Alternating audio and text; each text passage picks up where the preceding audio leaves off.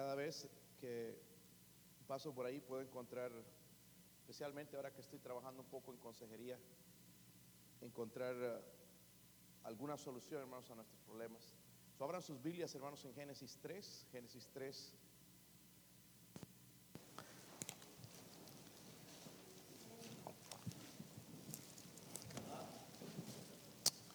Génesis capítulo 3. Si lo tienen, digan amén, hermanos, pero con ganas, como si ya quieren salir ahora mismo. Versículo 6, hermanos, yo leo el 6, ustedes el 7 y todos juntos vamos a leer hasta el 13 nada más para que no se asusten. Dice el, hermanos, yo sé que están cansados, yo estoy cansado también, me levanté a las 3 y 45 para ir temprano a Oak Ridge eh, y trabajar en una de las, de las plantas de Oak Ridge. Y qué privilegio que el Señor me ha abierto esa puerta, hermanos. Uh, hoy en, en una traila, hermanos, ahí media cerrada, con todos estos hombres, más de 60 hombres, a los cuales, hermanos, voy a poder ministrar y, ore por mí que pueda guiarles a Cristo con diferentes problemas, diferentes situaciones, diferentes cargas. Ojalá que, el Señor sí pueda uh, ayudarme a, hacer de bendición a ellos. Versículo 6 entonces, hermanos, ¿sí lo tienen? Vio la mujer que el árbol era bueno para comer y que era agradable a los ojos y el árbol codiciable para alcanzar la sabiduría y tomó de su fruto y comió y dio también a su marido el cual comió así como ella.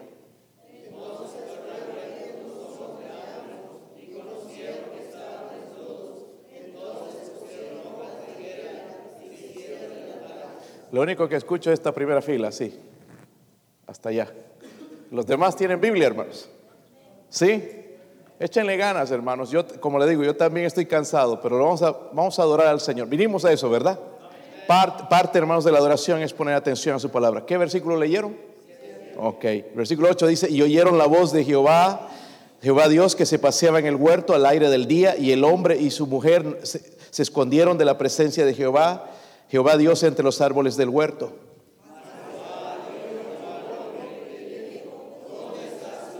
Y él respondió, oí tu voz en el huerto y tuve miedo porque estaba desnudo y me escondí.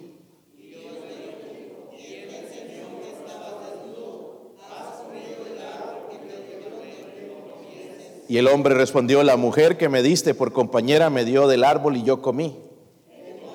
Dios dijo a la mujer, ¿qué es lo que has hecho? Y dijo la mujer, la serpiente me engañó y comí. Un jueguito ahí, hermanos, que ya sabemos, ¿verdad? La culpa no es mi culpa, es tuya. ¿Verdad? El jueguito con que jugamos nosotros también, hermanos, porque caemos en eso. ¿Verdad? Vamos a orar, hermanos, y pedir al Señor que nos guíe. Padre, oro, Señor, por su bendición en esta noche, Dios mío. Ayúdeme a hacer bendición a su pueblo, Señor. Y usted sabe mejor que nadie, yo no soy digno de estar detrás de este púlpito. Pero si lo ha permitido, Señor, eh, podría ayudarme, podría llenarme de su espíritu, de su palabra, de su consejo, para poder ayudar a su pueblo, Señor. Yo lo necesito.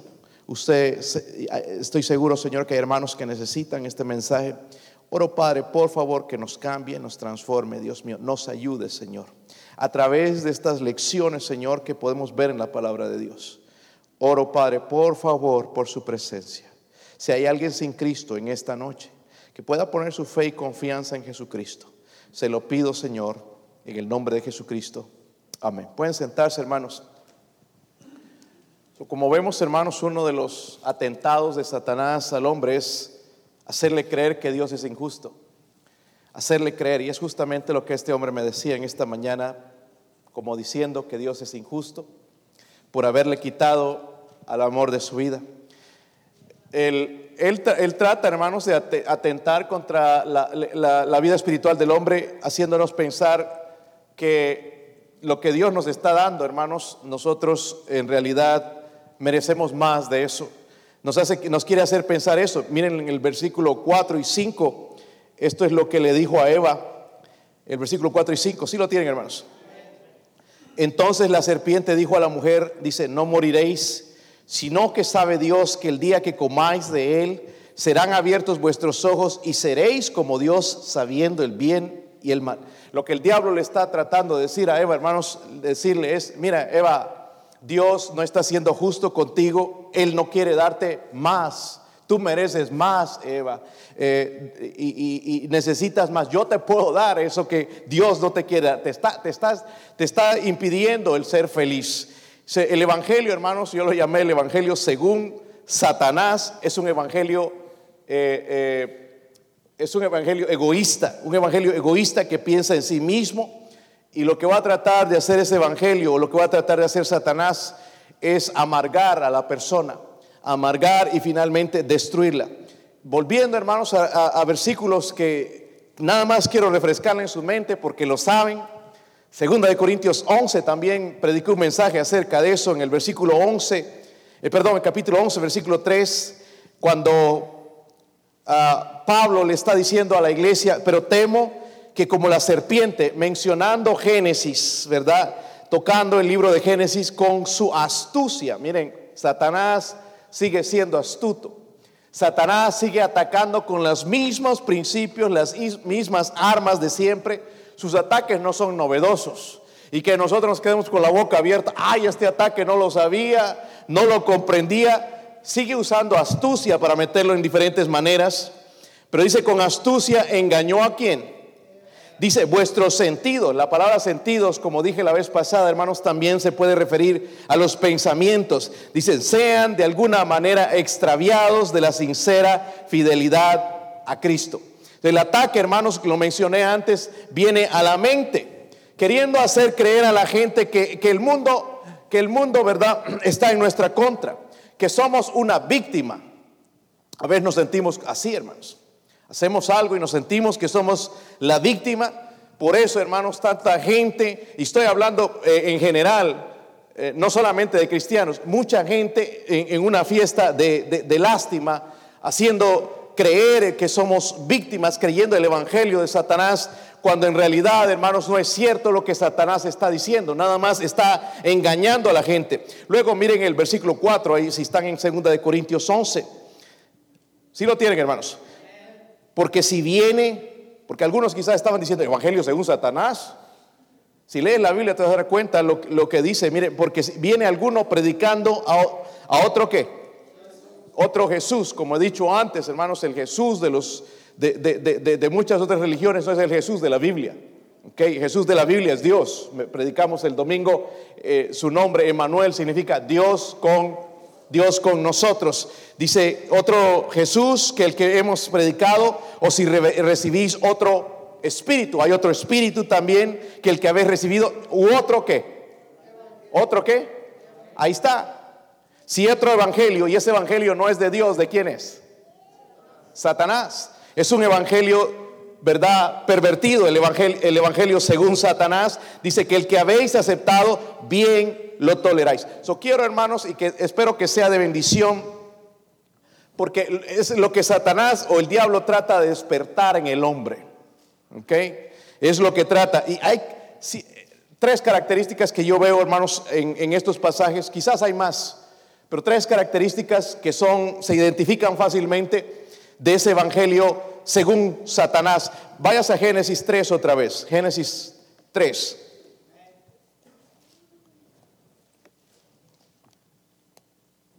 Sí lo tienen, hermanos. Versículo 4. Versículo 4. ¿Están ahí? Dice, entonces la serpiente que representa a Satanás, ¿verdad? Es Satanás disfrazado.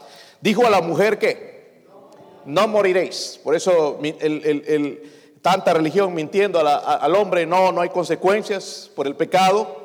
Hay religiones que dicen no hay infierno, pero la Biblia dice que hay infierno. esta mentira es de Satanás. Sí hay un infierno. Dice, no moriréis. Y dice el versículo 5, sino que sabe Dios que el día que comáis de él serán abiertos vuestros ojos y seréis, dice, como Dios sabiendo el bien y... Entonces, este evangelio, según Satanás, primeramente, hermanos, es un evangelio engañoso. Amén. Es un evangelio engañoso. Digamos lo que digamos, es un evangelio engañoso. La palabra evangelio, ¿saben lo que significa? Buenas, buenas nuevas. Si el diablo sabe bien, hermanos, que a nosotros nos gusta escuchar cosas que nos hagan sentir bien. Amén. Yo quiero ir a una iglesia donde me hagan sentir bien. Yo escucho tanta gente diciendo eso. Hermanos, de vez en cuando tienen que hacernos sentir mal. ¿Verdad? Porque si nos van a estar mintiendo y mintiendo, entonces nunca vamos a crecer, nunca vamos a ser transformados. Y eso, es lo, eso lo sabe bien Satanás. ¿Ok? Por eso él inventó su propio evangelio. Allá en 2 de Corintios, cuando estábamos ahí, hermanos, en el versículo 14, dice, nos advierte del peligro del que estoy hablando. Dice, no es maravilla porque el mismo Satanás se disfraza, dice, como ángel. Sí, hermanos, si él quisiera mostrar la verdad, aparecería tal como es pero dice que él se disfraza.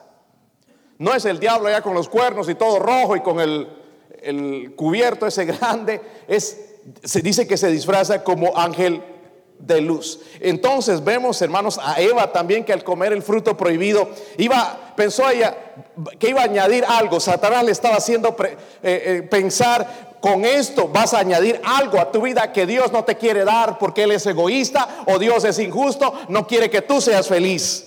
Ella pensó que eso le iba a ser de beneficio a ella y a su matrimonio, pero todo era una mentira. Todo era una mentira de Satanás.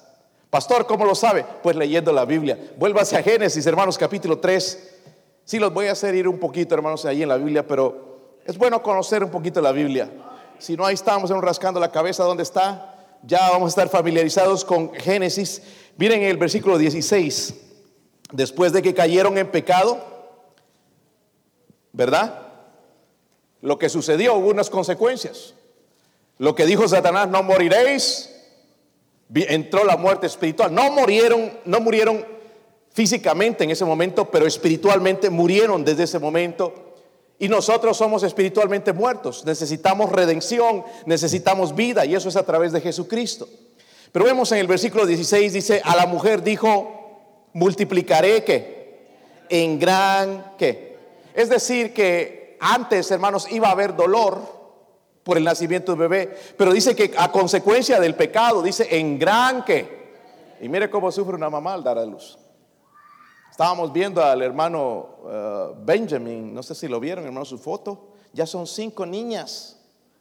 Y esa hermana, desde que tuvo el primero, dijo: No, ya queremos tener otro. Recién dado a luz, ¿verdad? ya, ya, ya van por el quinto, si, si, tienen otro, va a ser otra niña, la sexta o la séptima, puede tener un equipo de voleibol o lo que quieran jugar las muchachas, ¿verdad? Pero dice, multiplicaré en gran manera los dolores en tus preñeces. Miren esto, con dolor darás a luz los hijos y tu deseo será para tu marido y él se enseñoreará de Ay, pastor, entonces por eso es que debo someterme. No, no está hablando de eso, sino que a veces hay hermanas, por ejemplo, o mujeres que se casan con hombres que son sumamente machistas y aún así se tienen que someter.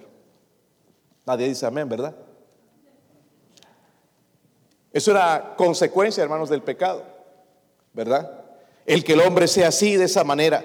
Dice al hombre, dijo, por cuanto obedeciste a la voz de tu mujer y comiste del árbol que te mandé diciendo, no comerás de él, maldita será la tierra por tu causa.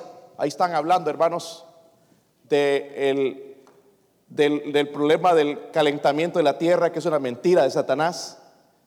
Eh, hace un tiempo Estados Unidos se salió de eso del, del París, de que todo eso del clima, porque sale de los impuestos de la gente.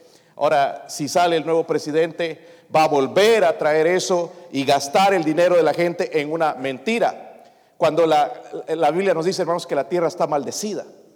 La tierra, hermanos, está esperando ser libertada, es lo que dice Romanos 8. Libertada y solamente va a ser libertada cuando Cristo venga, no invirtiendo dinero, no tratando de cambiar las cosas, porque el único que puede transformar y volver a la normalidad es Dios. Pero ahí estamos, hermanos, creyendo nosotros estas cosas. Dice, maldita será la tierra por tu causa, con dolor, dice, comerás de ella todos los días de tu vida. Hermanos, ¿y cuántas cargas traemos nosotros hoy? Producto del pecado. Eso no era cierto lo que Satanás estaba diciendo, no moriréis, no hay consecuencias por desobedecer a Dios. Sí hay consecuencias. Sí hay consecuencias. Pécame, haz algo malo y vas a ver las consecuencias. Y la Biblia dice, hermanos, que Dios no puede ser burlado. Todo lo que el hombre sembrare, eso también segará.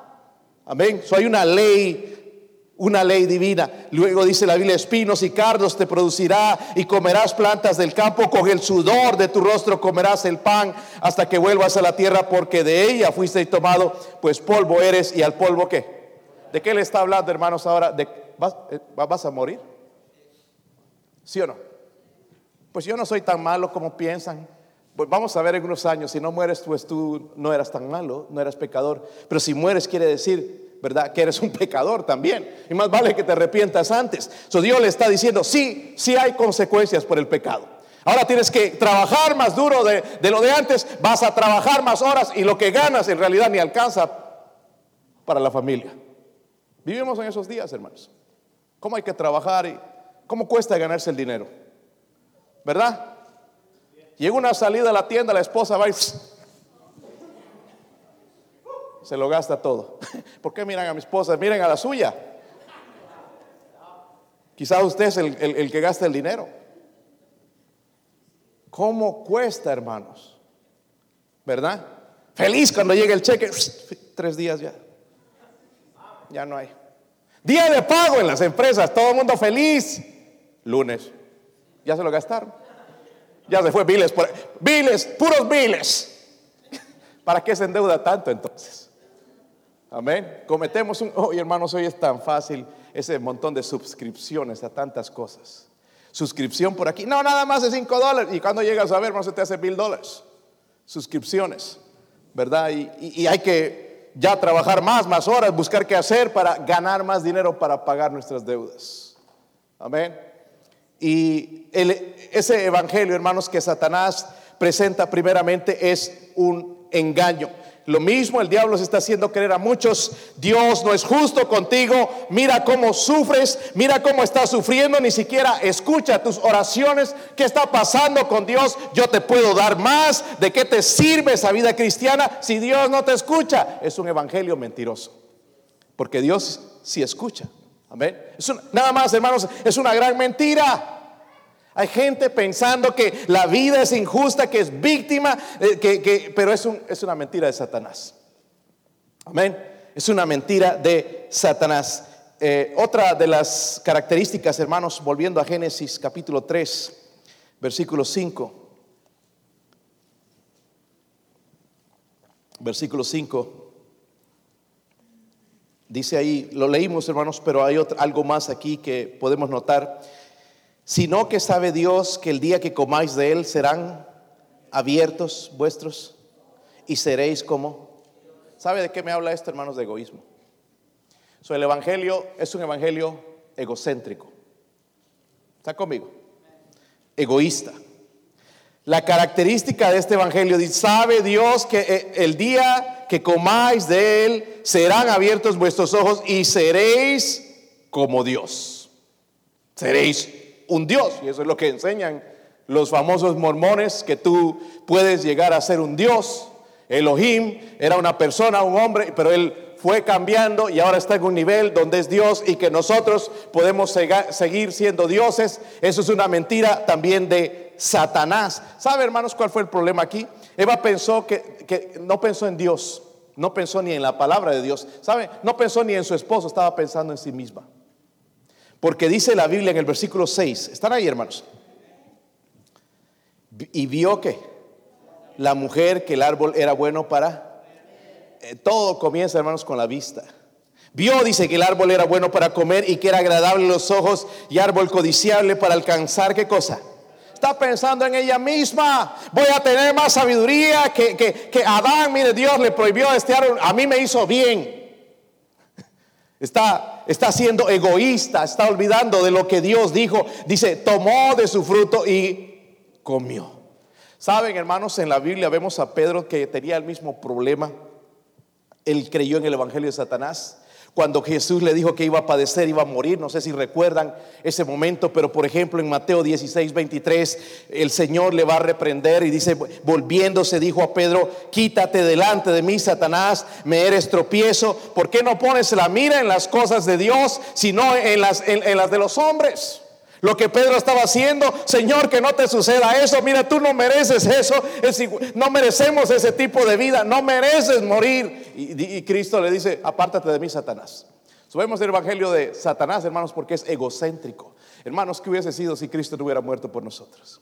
No habría esperanza. Ah, cuando hablaba hoy con este hombre, hermanos, esperaba escuchar algo y mientras él me hablaba y, y, me contaba, porque esta es una situación nueva para mí y voy aprendiendo de cada caso, escuchar, escuchar, escuchar, pero al mismo tiempo orar, Señor, dame sabiduría. ¿Qué le puedo decir a este hombre, Señor? Está quebrantado, está dolido, hay una carga grande en su corazón. Orar. Pero al final me dice, me dijo esto, pero creo que ahorita me estoy acercando más a Dios. ¿Saben que eso ya me dio esperanza? Dios es un Dios de esperanza, ¿verdad? ¿Qué hubiese sido si Cristo no hubiera venido, hermanos? No podríamos decir, hay esperanza, me estoy acercando a Dios, porque no habría manera de acercarnos a Dios. Gracias a la cruz, hermanos, podemos acercarnos a Dios confiadamente, dice la Biblia. Amén. Pero ese evangelio de Satanás es egoísta. No, ¿cómo me va a pasar esto? ¿Cómo me van a hacer esto a mí? A veces tenemos que sufrir. ¿Sí o no? Y él fue a varias iglesias y en algunas iglesias los pastores tratan de decirle a la gente en realidad por qué se está sucediendo esto. Le dije, qué pena, porque nosotros como seres humanos no sabemos por qué pasó, por qué se llevó a tu esposa. Qué triste este pastor que te dijo que porque andas mal, que porque esta manera para llamar tu atención, porque no sabe. No sabe por qué se llevó a su esposa. Y quizás la única razón, hermanos, que yo veo es para mostrarle a este hombre de que él amaba más a su esposa que a Dios. Porque Dios merece nuestra atención, merece nuestro amor. Amén. Y le dije con todo esto porque él fue fiel a su esposa eh, eh, todo el momento hasta ahora mismo. Él sigue pensando en su esposa. Eh, el momento que habla de su esposa, llora por su esposa. La extraño. Quisiera que esté conmigo, especialmente en esta Navidad. En mi cumpleaños quisiera que esté conmigo, pero ya no está. Extraña a su esposa porque la ama. Pero Dios quiere, hermanos, que desarrollemos ese amor por Él. Vemos ese evangelio, hermanos, te hace creer que tú eres una víctima. Esto es lo que vemos en este país, hermanos. Todo el mundo son víctimas. ¿Sí o no? ¿Verdad? Ah, están hablando por ahí, dice, ahora que entre este nuevo presidente, pues va a traer unión. ¿Cómo va a haber unión, hermanos? Eh, por ejemplo, en mi caso con él, cuando él no cree en Dios y yo sí creo en Dios, cuando yo creo en la palabra de Dios y él no cree, ¿cómo va a haber unión? ¿Cómo va a satisfacerme a mí y a un homosexual? ¿Cómo va a mantenernos contentos a los dos? Es imposible, ¿verdad? Saben, hermanos, Moisés caminando con Dios, viendo la mano de Dios y el pueblo de Dios se quejaba. ¿Sí o no? No puedes, lo que estoy diciendo, no, se puede tener contento a todo el mundo. ¿Verdad, hermanos? ¿Quieren que diga? Mejor no lo digo, porque si no, y algunos vinieron con la cara así nomás. Nosotros mismos a veces no estamos de acuerdo, ¿verdad? En cosas tan sencillas. Y pensamos que están siendo injustos con nosotros. El domingo, por ejemplo. Quiero despertarles, que están. Quiero hacerlos enojar de verdad. Con un pedazo de pan y migaja de pan nosotros deberíamos estar contentos pero somos malcriados. Una bola de malcriados. Que a mí me gusta así, que a mí esto no me... No, y no, y aquí no, y, que tenga esto, y no, sin tomate, sin chile. ¿Sabe dónde viene esto de Satanás? Porque la Biblia habla de nosotros como cristianos, hermanos, el contentamiento. Y si no he podido desarrollar eso, dígale hoy gloria a Dios, Señor, que me estás hablando a mi corazón. No se enoje. Antes de enojarte, dígale, Señor, wow, sí, yo soy esa persona malcriada. Porque si me enviaría como misionero allá al África, tendría que comer cualquier animal que pase por mi frente. Y aquí, hermanos, tenemos la abundancia que jamás hemos tenido. Abrimos el refrigerador, buscamos lo que queremos, está lleno todavía, pero no hay lo que nos gusta y nos quejamos. Qué malagradecidos somos con Dios. Es parte, hermanos, del Evangelio de Satanás. Él dice, yo te voy a dar lo que tú mereces. Tú no mereces eso. Mira qué mal te están tratando. Eso no viene de Dios. Es ese evangelio de, autocompasión, pobrecito de mí, que injusto es conmigo el pastor, que, que miren cómo me trata. Eso, eso no, no, es correcto, hermanos. Vemos, por eso, hermanos, hay un ministerio, creo que empezó en Brasil, eh, se llama Pare de Sufrir. ¿Han escuchado ese ministerio? Según una iglesia cristiana y, que predican y, y, que si tú vas ahí vas a parar de sufrir. ¿Dónde está eso en la Biblia, hermanos? Dios le escribió, hermanos, a las iglesias de que iba a haber sufrimiento. Que no nos asombremos cuando viene la prueba. Que no nos sorprendamos cuando las cosas salen mal, cuando fulanito muere, cuando muere mi familiar. Que no nos sorprendamos, hermanos, porque está escrito. Lo pasaron los héroes de la fe, lo vamos a pasar nosotros. ¿Dónde está? ¿Sabe cuándo vamos a parar de sufrir, hermanos? En el cielo. Pero aquí nadie, ni nada, ni, ni la iglesia nos va a evitar, hermanos, que sucedan cosas que no nos gustan. Lo más, lo peor que podríamos sufrir es el infierno. Y Cristo pagó para que no vayamos al infierno. Él derramó su sangre, Él murió por nosotros, Él dio su vida por amar a nosotros para que no suframos eternamente en el infierno. De esa manera podríamos decir parar de sufrir y no ir al infierno, ¿verdad? So, hay otra característica, miren el versículo 7, versículo 7.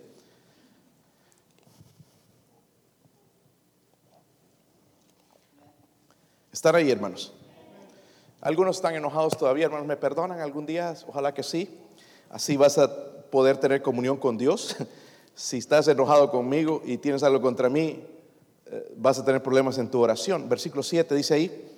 Entonces dice, fueron abiertos los ojos de ambos y conocieron que estaban desnudos. Entonces cosieron hojas de higuera y se hicieron y oyeron, dice la voz de Jehová, que se paseaba en el huerto al aire del día y el hombre y su mujer se escondieron de la presencia de Jehová, Jehová Dios entre los árboles del huerto. So, ¿Qué vemos, hermanos? Este evangelio es engañoso. Número uno es engañoso. Número dos es egocéntrico. Piensa en mí. No, no, Dios no es justo contigo. Dios no te está dando lo que en realidad te mereces. Eres injusto. Yo te puedo dar más. Esa es la mentira de Satanás. Mira cómo te quieren eh, librar, eh, quitar la felicidad por, por eso que no vayas a fiestas, que no tomes, que no te drogues.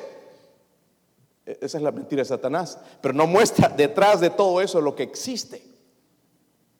Amén. Eso es, un, es un evangelio egocéntrico. Y por último, hermanos, es un evangelio enfermizo. Mire lo primero que sucedió. Trataron de esconderse de Dios ahí en la Biblia. Trataron de esconder su pecado detrás de algo que ellos fabricaron. Se hicieron delantales de, de, hojas, ¿verdad? Para cubrirse. Quizás por un tiempo se sintieron bien porque la Biblia no nos dice cuánto tiempo anduvieron con esas hojas. No fue el día inmediatamente. Quizás pudieron andar una semana, dos semanas, así como podemos andar con nuestro pecado por un mes, dos meses, un año. Pero tarde o temprano Dios va a juzgar, ¿verdad? Lo mismo hicieron ellos. Quizás por un tiempo se sintieron bien. ¡Qué tremendo te quedaron los trajes, Eva! Mira, la última moda, qué, qué bonita te ves. Oh, Adán, tú también. Pero al tiempo se dieron cuenta, hermanos, que no podría cubrir la culpa, el pecado. Y Dios tuvo que tomar, ¿verdad? Sacrificar un, animal, derramar sangre para cubrirlos. Y eso habla de Cristo. Porque nuestras justicias no nos cubren, es Cristo con su sangre. Lo que buscaba Dios, hermanos, porque después les va a hacer preguntas ahí en el versículo 9, por ejemplo, eh, no es que Dios no sabía, dice más Jehová, Dios llamó al hombre y le dijo, ¿dónde estás? Dice que Adán se estaba escondiendo detrás de dónde. No lo veía Dios. Sí lo veía. ¿Sí o no? Hermanos, nosotros no nos podemos esconder de Dios, ¿sabían eso? ¿Sí o no? Nosotros no podemos esconder nuestra mente en este momento. Si estás pensando en el fútbol o básquetbol o cualquier otra cosa, no podemos esconder de Dios. Dios sabe todo. Y aquí pensaron Adán y Eva, vamos a burlar, vamos a escondernos donde... Eh, y Dios no hizo esa pregunta porque no sabía, sino los está confrontando. Miren el versículo también, el versículo siguiente, el versículo 11. Dice Dios, le dijo, ¿quién te enseñó que estabas? ¿Acaso no sabía Dios? Y la otra pregunta dice, ¿has comido del árbol que yo te mandé que no comieses? ¿No sabía Dios? Sí sabía, ¿verdad? ¿Por qué les hace esas preguntas? Para confrontarlos con el pecado, para, para restaurarlos. Luego también hay otra pregunta en el versículo 13. Miren el versículo 13 lo que le pregunta a la mujer, dice, ¿qué es lo que has? ¿Qué es lo que has? ¿Acaso no sabía Dios? ¿Sabía o no? Amén. Ahora, cuando tú vas a hablar con una persona acerca de un pecado, en vez de reclamarle, regañarle, hazle preguntas. ¿Por qué te gusta tanto eso? ¿Por qué estás así angustiado? ¿Por qué estás conocer? miren, Dios lo que hizo, hermanos, preguntas para restaurar a estos dos que habían caído, no los hundió ya suficiente con todo lo que iban a sufrir. Su hijo iba a salir el primero asesino, iba a matar a su hermano y iban a venir cosas feas en su vida, hermanos, pero miren lo que está sucediendo. Dios los quiere restaurar. Dios lo quiere levantar, es lo que quiere hacer con nosotros. No importa dónde hemos caído, Dios quiere restaurarnos. Y por eso, hermanos, a veces nos hace preguntas. ¿Te ha hablado Dios a veces y te ha hecho una pregunta? Hermanos, ¿sí? ¿Le, ¿Le, ha hablado Dios con una pregunta alguna vez? ¿Cuántos lo ha hecho? A ver, quiero ver porque están medio muertos hoy. Algunos se han muerto y no se han dado cuenta, hermanos. No sé si es el coronavirus o qué. ¿Te ha hablado Dios? Por ejemplo, nosotros como cristianos sabemos, hermanos, de dar nuestro diezmo es de Dios. ¿Y qué pasa? No, pues salió el último, el último teléfono, me lo voy a comprar y se va ahí el diezmo. Y Dios dice, ¿qué has hecho? Ese dinero era mío. ¿Verdad? Y qué tremendo cuando Dios nos hace preguntas así, nos hace pensar. ¿Sí o no? En vez de que nos haya agarrado, mira tú ladrón, sin vergüenza, eres una rata.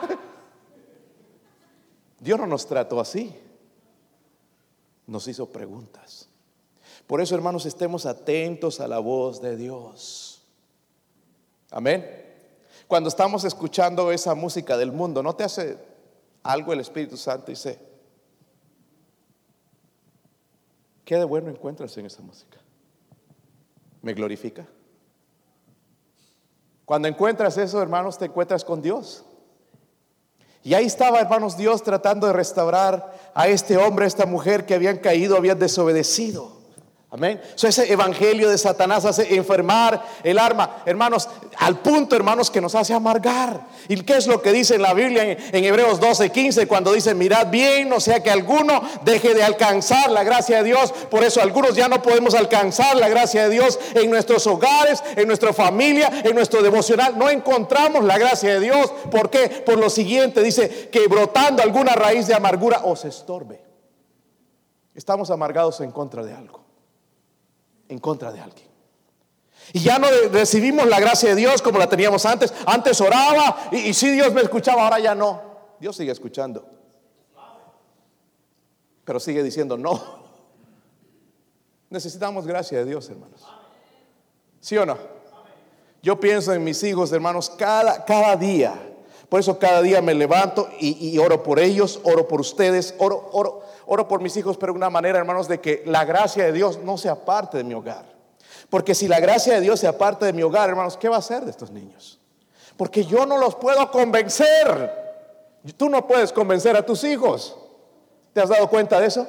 Les puedes regañar, les puedes mostrar, les puedes eh, mostrar películas, mostrar videos, traer a la iglesia, pero es la gracia de Dios. Yo la necesito, no sé usted. Pero si yo me amargo, voy a dejar de alcanzar esa gracia. Y nada más miren dentro de nosotros, hermanos, si hagamos una pregunta, ¿contra quién estoy amargado? Porque me fue injusto, porque no me hizo así, porque me trató así, porque me miró así, porque no, no me puso en esa posición. Nos amargamos y dejamos de alcanzar la gloria, la gracia de Dios. Y eso, hermanos, es triste. Le voy a mostrar un ejemplo. ¿Se acuerdan de David? ¿Cuántos se acuerdan de David? A ver. Algunos no saben ni quién es David. Está en la Biblia, hermanos, léanlo por favor. Hay muchos salmos del rey David. Hay hermanos que no participan para nada. Sus niños, hermanos, los hacemos participar. Levanten la mano para que entre algo. Porque ahorita estoy predicando contra una piedra, no sé si han dado cuenta. Y quiero que por lo menos salga un amén y se meta una palabra y haga algo en ese corazón o esa mente, en esa vida. Porque vinimos decididos a no escuchar. ¿Sí o no? Cerrados. Me tienen que pagar doble esta noche, ¿ok? Cuesta predicarle a una congregación así. Honestamente, hermanos. Cuesta. Es bien difícil. No sé cómo le fue en la dirección, hermanos, pero eh, notaste la pared eh, fuerte, ¿no? No se le pone esponja ni nada y duele un poquito. Si podemos ver en la vida de David. ¿Sí conocen a David entonces? Que ya mejoró la cosa un poquito. David, hermanos, eh, tenía un problema grande. Tenía ojo alegre. Le gustaban las muchachas, las mujeres, y escogió a una que estaba casada. Siendo el rey, miró a Betsabé allá, la quedó codiciando, no solamente eso, sino que mandó, como él era el rey, trágame esa mujer. No, pero es, es la esposa de Urias, tu soldado. Soy el rey. Vamos a, nadie va a decir nada, aquí yo soy el rey. Y la mandó a traer, hermanos, eh, cometió pecado con ella, como resultado ella salió embarazada. ¿Saben la historia, verdad? Y, bueno, David con todo eso le dice, ah, salió para... Eh, David, estoy encinta. El hombre, imagínense la cara de él y, ahora qué voy a hacer pensando, por dos años estuvo con todo esto tratando de esconder el pecado y, y planificó matar a su esposo. Y lo hizo, ¿verdad? A Urias. Y esto no le degradó a Dios, dice la Biblia. Entonces ahí estaba eh, David sufriendo el dolor en mis huesos, Señor, se me ha ido el gozo, se me ha ido el gozo de la salvación, Señor, hazme sentir gozo, que, que, mis huesos otra vez, me siento hasta enfermo, Señor. Estaba en su fiestita de lástima.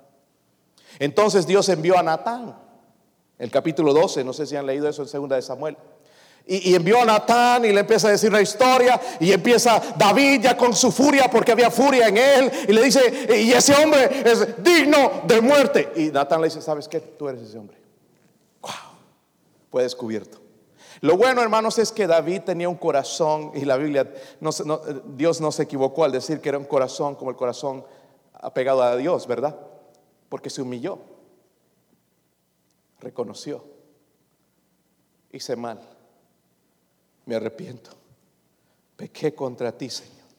Mi pecado está delante de ti, Señor, purifícame. ¿Qué he hecho, Señor? He, pecado, he hecho lo malo delante de ti. Reconoció su pecado. Pero tuvo que Dios enviar un hombre para decirle, tú eres ese hombre. Subemos a David, hermanos, amargado. También, ¿conocen la historia de Jonás? Sí. Jonás no le hizo caso a la palabra de Dios, por eso Una ballena se lo comió. Dios reprendió a Jonás, hermanos, también, porque lo envió a Nínive a predicar. Y Jonás dijo, no, allá la gente es malvada, me voy a ir a otro lado. Se trató de escapar y Dios se lo llevó a la fuerza. ¿Recuerdan la historia? Pero allá, bueno, y llegó, empezó a predicar la palabra de Dios y arrepiéntanse, Dios va a castigar, va a destruir este pueblo. Todos, hermanos, se arrepintieron. Hasta los animales estaban en ayuno. Y bueno, pasó la cosa, se convirtió todo el mundo. En vez de Jonás alegrarse, se enojó. ¿Cómo va a salvar a esta gente? Porque ellos eran malvados. Destazaban a la gente en pedazos. Y lo que Dios, lo que Jonás quería es que Dios, les caiga encima. Que los destruya sin misericordia, destruya a Nínive. Pero Dios, Dios quería salvar a esa gente. Amén. ¿Están conmigo, hermanos?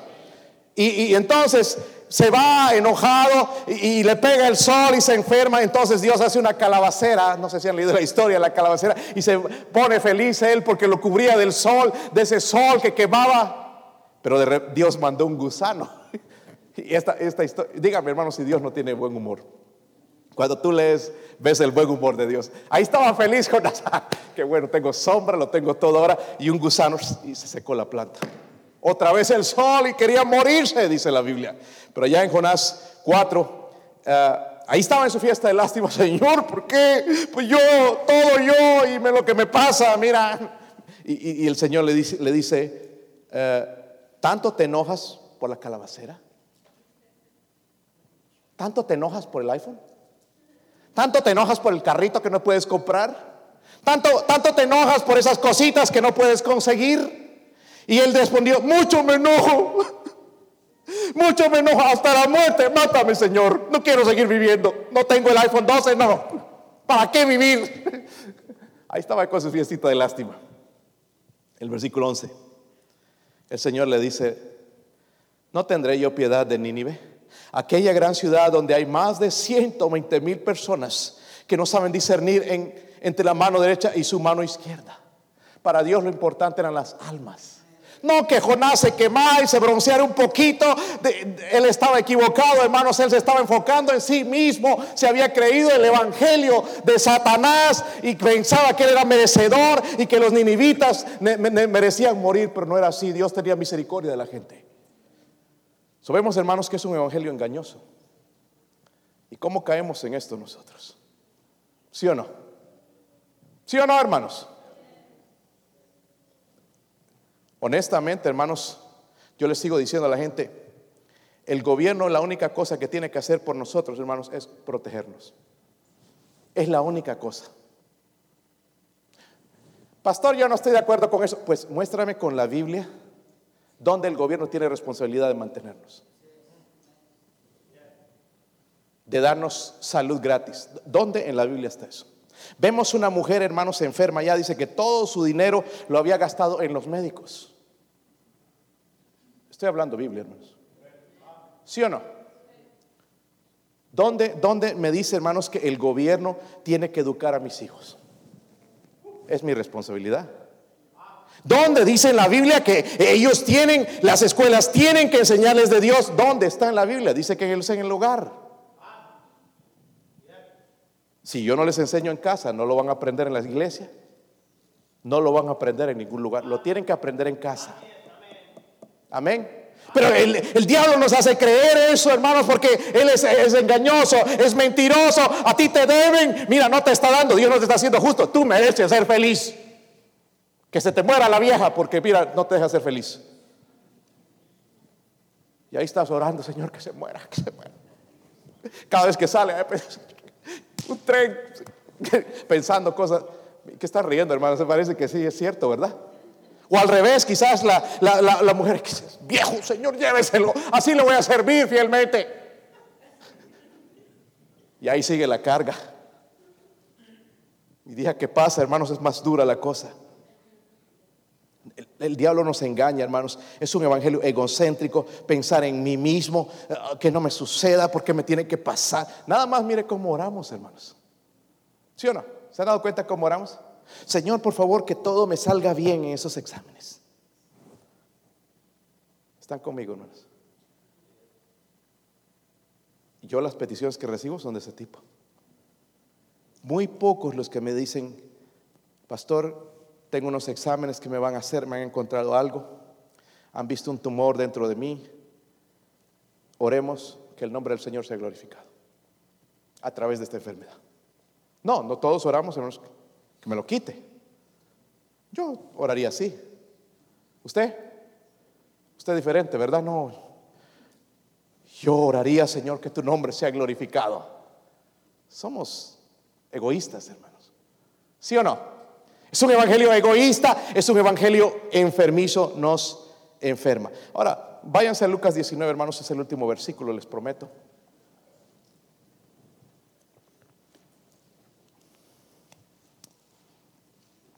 Tremendo mensaje, ¿verdad? Me gocé, hermanos, cuando estaba el Señor dándome esto, el estudiarlo, el comprender estas cosas acerca de, porque escucho mensajes, hermanos, del Evangelio, de predicarlo, pero el Evangelio de Satanás es muy común. Eh, Satanás, Con razón no me dejaba tranquilo, Satanás. Estaba orando hoy en mi oficina y ya sentía, oh, es, que sí, me estoy metiendo al terreno de Satanás con este mensaje. Y, mire, afecta, ¿verdad? Cuando es un mensaje de Satanás, afecta. Eh, no, está contento el que hablen de él. Lucas 19, eh, versículo 10. Qué diferente con Jesucristo. Aquí nos da, hermanos, el, verdadero evangelio, el propósito. ¿Verdad? ¿Cuál es el propósito? Miren, porque el Hijo de Él vino a qué? Buscar y a salvar lo que se había. Y sabemos la historia. Vino a buscarnos. No que le buscamos nosotros, Él vino a buscarnos. Pero no vino a buscarnos nada más, vino a salvarnos del infierno, vino a salvarnos con su sangre, dio su vida. La Biblia dice que se humilló, tomó forma de siervo, no solamente un hombre, no vino como un rey, vino como un siervo para salvar a la humanidad. ¿Dónde están nosotros, hermanos, que merecemos cosas? Cuando el Evangelio es simple y lo que me está diciendo, hermanos, es otros, no tú, otros, no yo. ¿Quieres ser feliz? ¿Cuántos quieren ser felices? Levante su mano. Algunos cara infelices, les entiendo, pero yo honestamente no quiero ser infeliz. Sí, a veces es infeliz uno, ¿verdad? Pero queremos ser felices o no. Aquí está el secreto, hermanos. Otros. Dígalo conmigo. Dígalo conmigo. Todos, hermanos. No los escucho. Otros. Debo vivir para Honestamente, hay días donde a mí no me da ganas de leer la Biblia. ¿Le pasa eso? No me da ganas de orar. Esta mañana, hermanos, a las 3 y 45 tenía un sueño, de aquellos sueños tremendos. Pero me levanté primeramente para tomar un café porque esta carne no quería, quería más dormir más. Pero si no me hubiera levantado, no hubiera podido ser bendición. Hoy algunos varones porque tenía que ir al trono de Dios y pedir su ayuda, y pedir su auxilio, pedir su bendición, pedir su guía. Honestamente, hermanos, hay veces que a mí no me da ganas de ir a ganar almas. ¿Le ha pasado a usted? Pastor, ¿no lo ha notado? a mí a veces, hermanos, no me da ganas de cantar. ¿Le ha pasado, hermanos? Sí les pasa porque yo los veo. Cara a cara los veo aquí Parecen peces de esos que están ahí. Goldfish. Como las mujeres salen en las fotos. Eh, yo me, ya, ya descubrí por qué. Es para cubrir el bigote.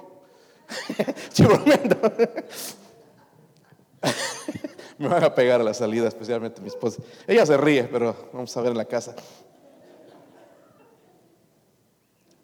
El secreto, hermanos, es otros.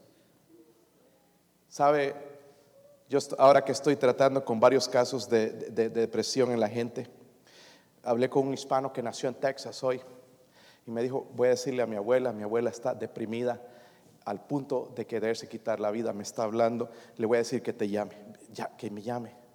Y, me va a llamar su abuela para tratar el asunto de la depresión. Ahora entiendo algunas cosas yo, hermanos, pero lo principal que le puedo decir a, la gente y mi experiencia para salir de la depresión es trabajar para otros.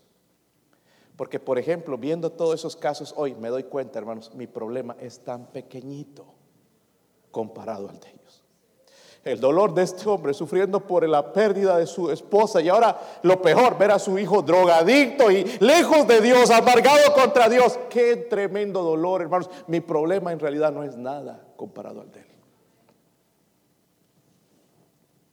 Otros. ¿Podríamos, hermanos, tratar de hacer eso este año que viene? Porque este año le echamos ganas para nosotros. Pero ¿por qué este año que viene no trabajamos para otro? Y no estoy hablando, hermanos, de nuestra familia. Sí, damos la vida por la familia. Pastor, no es su deber el trabajar por otros, pero también el suyo. Digo, si quieres ser feliz, piensa en otros, habla a otros de Cristo, de sus misericordias, de su amor, de cómo te cambió, cómo te transformó, cómo te provee, cómo te usa. Habla de su amor, de su poder todos los días. Ayuda a la gente. Hermanos, estamos viviendo en tiempos, los últimos tiempos. Podemos ayudar a la gente. Entre una de las cosas que le dije a este hombre, porque con todas sus lágrimas, su sufrimiento, hasta a mí me, hacía llorar. Dije, quizás Dios está usando, no, no sé si te has puesto a pensar en esto, pero tú has sido fiel. Sabes, tu esposa está orgulloso de ti. Y quizás Dios lo que quiere es que tú seas bendición a otros, porque no eres el único que ha perdido su esposa. Hay otros hombres, ¿verdad? Han pasado aquí en el púlpito, hermanos Gil Torres. ¿Se acuerdan de él? Cuando estuvimos allá en Community, llegó el, hermano, ah, ah, ¿cómo se llama? Tom Williams, que perdió dos esposas, creo que fue, y la primera, hermanos, como cuenta él la historia, cómo sufrió su esposa, cómo él la cargaba como un bebé, porque ella no podía moverse, quedó paralítica, pero en su amor, pero el Señor se la llevó. Pero ellos en vez de amargarse, ayudaron a otros, vivieron para otros. So, mire lo que Dios recompensa en estos hombres. ¿Saben lo que estoy hablando, hermanos, verdad? Vivamos para. Sí, trabajemos. Pastor, que voy a dejar de trabajar. No, trabajemos, pero en el trabajo podemos hacer la bendición a otros. Hubo dos hombres hoy, hermanos, y se me acercaron así. Uno de ellos. ¿Tú crees que Jesucristo es el único Salvador? Sí, le dije. Oh, ahora sí creo. Otro me llamó. Me agaché porque estaba ahí sentado, tenía una verruga aquí en la nariz. Y yo nada más me quedaba mirando la verruga. qué, malvado. Este, me pregunta, ¿Are you a born again Christian? ¿Eres un cristiano nacido de nuevo? Sí, soy un cristiano nacido. Imagínense si dudara. No sé, quién sabe, estoy tratando. Pero sí, soy nacido de nuevo. Gloria a Dios. ¿Puedes orar por mi hija? Me dijo. Mi hija no es salva.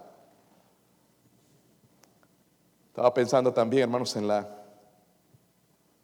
la historia de este pastor, creo que ya les conté. Fue a un restaurante después del servicio con su hijo. ¿Sabe cómo nosotros somos los bautistas? Nos gusta, no, no, no comemos para vivir, vivimos para comer. Y no es nada más, es literal. y bueno, terminó el servicio, fueron a McDonald's. Y allá estaban en el McDonald's ahí con su hijo, el hijo comiendo su Happy Meal y todo, disfrutando, el bebé pequeño, así de la edad de Daniel, ya que está durmiendo. Y, y, y de repente ve su papá, a su hijo que estaba mirando en la ventana a alguien. Y mira el papá a la ventana y ve allá un mendigo, todo barboso y todo andrajoso, la ropa toda rota. Y ve, hermanos, que el niño le sonreía y le saludaba. Y el, mendigo también le saludaba y se saludaban por bastante rato. Al momento apareció el mendigo ahí adentro. Y le pregunta al papá, ¿puedo levantar a tu hijo? Y el niño le hacía las manos así, que quería que lo levante. Y el papá pensaba, uy, todo mugroso, estaba apestoso, huele, huele feo, es, un mendigo, wow. y de repente Dios le habló y le dice, yo di a mi hijo por ti. Y tú no quieres prestar a tu hijo a este mendigo que quiere abrazar a tu hijo. Otros. Él pensó en otros. No creamos ese evangelio cochino de Satanás. Nos está hundiendo. Nos está amargando. De que soy la víctima. De que Dios es injusto. No me está pasando lo que yo merezco. Hermanos, si pasamos por pruebas, aceptémoslo. Ahora, hay cosas, hermanos, que se vienen a nuestra vida porque nosotros las buscamos. Pero si estamos haciendo lo correcto, sirviendo a Dios, amándole, siendo fiel en, todo lo que Dios nos pide hacer, y vienen pruebas, no nos amarguemos. Es que yo diezmo, hay otros que no diezman, ¿por qué me pasa eso? Y esa comparación me hacía este hombre hoy. Yo amaba a mi esposa siendo fiel, hay otros que son adúlteros y siguen viviendo. No fumo, no tomo, no me drogo, no hago nada de esto. y mi esposa se fue. Sabe que el, Satanás le está mintiendo. Y él está creyendo su mentira. ¿Verdad? Dios no es injusto. ¿Cuántos creen eso? ¿Cuántos creen que Dios no es injusto? ¿Cuántos creen que Él es justo? En cualquier situación, Él nos puede levantar. Ahí lo estaban cantando ustedes, hermano, estoy angustiado, Él me levanta. Amén, nos vamos a poner de pie. Mi esposo va a tocar algo en el piano, si se puede. Y vamos a, vamos a responder entonces a la invitación. Si hemos visto algo de eso, hermanos, en nuestro corazón, de ese evangelio, tratando de hacer daño, tratando de meter egoísmo, envidia en mi corazón, venga al frente, venga al frente. No, no deje ya que, que siga mintiendo Satanás en su vida.